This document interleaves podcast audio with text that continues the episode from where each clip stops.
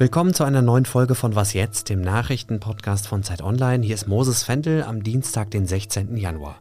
Heute mit ziemlich schweren Themen. Einmal radikale Visionen für die Zukunft des Gazastreifens und dann mehr Fahrradunfälle auf dem Weg zur Arbeit. Zuerst aber die Nachrichten. Ich bin Matthias Peer. Guten Morgen. Der frühere US-Präsident Donald Trump hat laut Prognosen von US-Medien die Präsidentschaftsvorwahl der Republikaner in Iowa gewonnen. Er lag wie erwartet mit großem Abstand vor der früheren UN-Botschafterin Nikki Haley und Floridas Gouverneur Ron DeSantis. Die beiden lieferten sich ein Duell um Platz zwei. Die Abstimmung in Iowa bildet den Auftakt im Rennen um die Präsidentschaftskandidatur der Republikaner. Die nächste Entscheidung gibt es bereits kommende Woche in New Hampshire. Die Revolutionsgarden des Iran haben nach eigenen Angaben Ziele im Nordirak und in Syrien mit Raketen beschossen. Im Irak sei eine Einrichtung des israelischen Geheimdienstes angegriffen worden. In Syrien ist nach iranischen Angaben die Terrormiliz IS attackiert worden. Die Revolutionsgarden bezeichneten die Militärschläge als Reaktion auf die Tötung eines ihrer Offiziere im Dezember und auf einen schweren Terroranschlag Anfang Januar, zu dem sich der IS bekannt hatte. Die USA verurteilten die Angriffe auf den Nordirak. Diese würden die Stabilität in dem Land untergraben, teilte die Regierung in Washington mit. Redaktionsschluss für diesen Podcast ist 5 Uhr. Mehr als 100 Tage dauert der israelische Krieg gegen die Terrororganisation Hamas inzwischen und ein Ende ist nicht in Sicht. Was aber offensichtlich ist, sind das Leid der Zivilbevölkerung im Gazastreifen und die fürchterliche Zerstörung, die die israelischen Luftangriffe dort verursacht haben. Fast 24.000 Menschen seien dort getötet worden und weitere 60.000 verletzt, so die Zahlen der von der Hamas kontrollierten Gesundheitsbehörde. Der Gazastreifen ist unbewohnbar, sagen die Vereinten Nationen. Mehr als eine halbe Million der insgesamt rund 2,2 Millionen PalästinenserInnen hätten kein Zuhause mehr, in das sie nach dem Krieg zurückkehren könnten. Unklar ist nicht nur, wann eine solche Rückkehr stattfinden kann. Wenn man Teilen der israelischen Rechten zuhört, klingt es auch so, als wäre unklar, ob überhaupt. Ein Beispiel: die Ministerin für Geheimdienste, Gila Gamliel, hat letzte Woche gesagt, sie halte die, Zitat, freiwillige Auswanderung der palästinensischen Bevölkerung für die beste und realistischste Option für die Zeit nach dem Ende der Kämpfe. Die freie Journalistin Quinn Tran berichtet aus Tel Aviv. Hallo Quinn. Hallo Moses. Erklär uns doch bitte erstmal kurz, wie sich die radikalen Rechten in Israel das vorstellen. Also zunächst muss man sagen, die radikale Rechte ist in Israel schon längst keine Nische mehr, sondern Teil des Mainstreams. Gamliel ist Mitglied des Likud, einer Volkspartei in Israel. Das kommt also nicht aus einer Nische, das kommt aus dem Mainstream.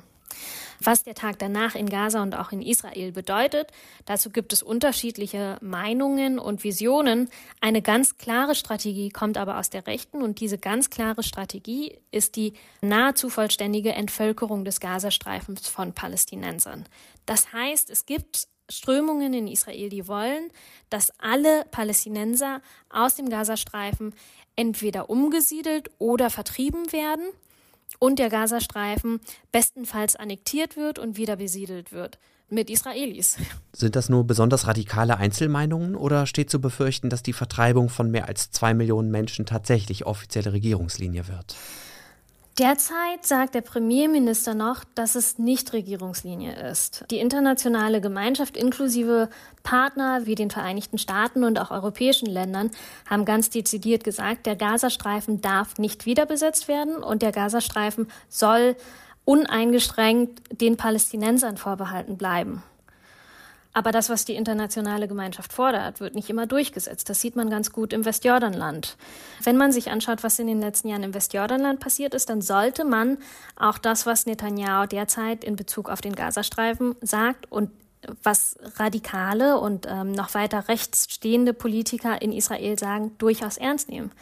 Die internationale Gemeinschaft hat ein Ende des Siedlungsbaus gefordert im Westjordanland. Das ist nicht passiert. Dieses Szenario könnte durchaus im Gazastreifen auch passieren. Die internationale Gemeinschaft fordert, dass der Gazastreifen nicht besetzt wird. Dennoch könnten sich, wenn nicht ausreichend Druck ausgeübt wird, die rechten Kräfte innerhalb Israels durchsetzen. Und wie kommen solche radikalen Pläne in der israelischen Bevölkerung an? Das ist natürlich eine Frage oder das kommt natürlich darauf an, wen man fragt. Aber eine rechte israelische siedlerfreundliche Organisation hat erst in der letzten Woche eine Umfrage veröffentlicht und laut der Umfrage befürworten 76 Prozent der Befragten eine sogenannte freiwillige Migration der Bewohner Gazas das heißt, laut dieser Organisation befürwortet ein Großteil der israelischen Gesellschaft die Entvölkerung Gazas, wenn sie in Anführungsstrichen freiwillig stattfindet. Was das nun bedeutet, ist eine völlig andere Debatte. Danke, Quinn. Danke dir für das Gespräch und viele Grüße nach Berlin. Tschüss. Und sonst so? In diesen dunklen Tagen kann es helfen, sich in sonnigere Gefilde zu träumen. Und ich bin sicher nicht der Einzige, der im Januar zumindest mal grob eine Art Jahresplanung macht. Da gehören Reisen natürlich dazu. Gestern habe ich gleich drei Meldungen gelesen, die mich bestärkt haben in meinem Plan, dieses Jahr Orte des globalen Massentourismus zu meiden. Der Pariser Louvre und die Hagia Sophia in Istanbul erhöhen zum Teil drastisch ihre Eintrittspreise. Und für Venedig können Sie ab heute, erstmal nur probeweise, ein Tagesticket für 5 Euro buchen. Ich finde es legitim, dass die Städte auf diese Weise versuchen, den Tourismus zu steuern, auch wenn ich es natürlich schade finde, dass Menschen ohne Geld dadurch von diesen schönen und interessanten Orten ausgeschlossen werden. Für mich war aber sowieso schon klar, dass ich meine freien Tage dieses Jahr anders verbringen will. Mehr Zelten und Sterne gucken in Brandenburg, Mikroabenteuer am Stadtrand und öfter mal mit dem Regionalzug in Ecken von Deutschland fahren, wo ich noch nie war. Vielleicht sehen wir uns ja. Bis dann öfter mal mit dem Rad zur Arbeit. Das wäre auch noch ein guter Vorsatz für das neue Jahr gewesen. Da kann einen kein Bahnstreik aufhalten und auch an Traktoren und KlimaaktivistInnen kommt man immer gut vorbei. Es könnte so schön sein, wenn das Wetter nicht wäre und die Todesangst. Radfahren ist nämlich lebensgefährlich. Das bilde ich mir nicht nur ein, sondern das belegen auch Zahlen der deutschen gesetzlichen Unfallversicherung. Die Zahl der meldepflichtigen Fahrradunfälle auf dem Weg zur Arbeit ist demnach in den vergangenen elf Jahren um mehr als die Hälfte gestiegen. Im Schnitt haben an jedem Arbeitstag 168 Menschen, die mit dem Fahrrad zur Arbeit fahren, einen Unfall. Und 2022 sind 16 Radfahrerinnen und Radfahrer sogar auf dem Arbeitsweg gestorben. Tina Groll aus unserem Ressort Politik, Wirtschaft, Gesellschaft. Hallo. Hallo. Wie lässt sich dieser Anstieg erklären? Ja, das ist die große Frage. Woran liegt das? Natürlich daran, dass immer mehr Menschen wirklich umsteigen vom Auto oder vielleicht auch vom ÖPNV, wenn der denn ständig bestreikt wird, auf das Fahrrad. Dahinter stecken natürlich auch so Programme, die Fahrradfahren fördern, insbesondere vorangetrieben von Arbeitgebern, sowas wie Diensträder, also Jobrad zum Beispiel ist ja einer der größten Anbieter.